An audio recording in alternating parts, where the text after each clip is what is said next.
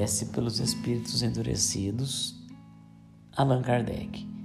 Senhor, dignai-vos lançar um olhar de bondade sobre os espíritos imperfeitos que estão ainda nas trevas da ignorância e vos desconhecem, notadamente sobre o de nome.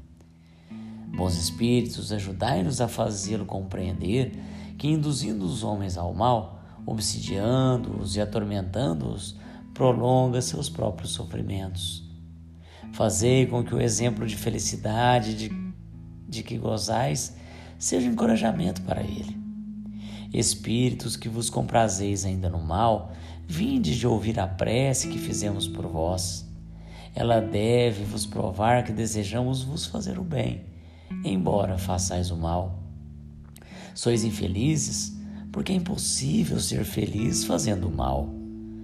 Por que, pois, permanecer em pena quando depende de vós dela sair?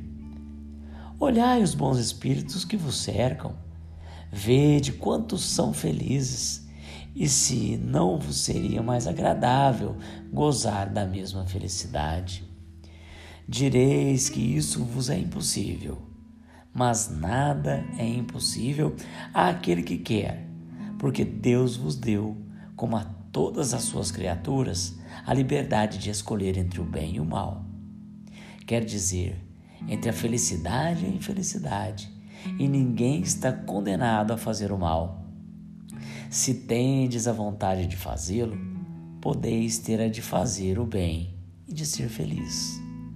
Voltai vossos olhares para Deus Elevai-vos um só instante até Ele pelo pensamento, e um raio de Sua divina luz virá vos esclarecer. Dizei conosco estas simples palavras: Meu Deus, eu me arrependo, perdoai-me. Experimentai o arrependimento e fazei o bem, em lugar de fazer o mal. E vereis que logo a sua misericórdia se estenderá sobre vós e que um bem-estar desconhecido virá substituir as angústias que sentis. Uma vez que houverdes dado um passo no bom caminho, o resto do percurso vos parecerá fácil.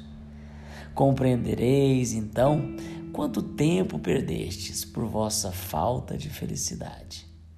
Mas um futuro radioso e cheio de esperança se abrirá diante de vós e vos fará esquecer vosso miserável passado, cheio de perturbação e de torturas morais que seriam para vós o um inferno se devessem durar eternamente. Dia virá em que essas torturas serão tais que a todo preço querereis fazê-las cessar. Quanto mais esperardes, porém, mais isso vos será difícil. Não creiais que permanecereis sempre no estado em que estáis. Não, isso é impossível. Tendes diante de vós duas perspectivas. Uma é a de sofrer muito mais do que sofreis agora. A outra, de ser feliz como os bons espíritos que estão ao vosso redor. A primeira é inevitável se persistis em vossa obstinação. E um simples esforço da vossa vontade basta para vos tirar da má situação em que estáis. Apressai-vos, pois, porque cada dia de atraso é um dia perdido para a vossa felicidade. Bons espíritos, fazei com que estas palavras encontrem acesso nessa alma ainda atrasada, a fim de que a ajudem a se aproximar de Deus. Nós vos pedimos em nome de Jesus Cristo que teve um tão grande poder sobre os maus espíritos. Amém.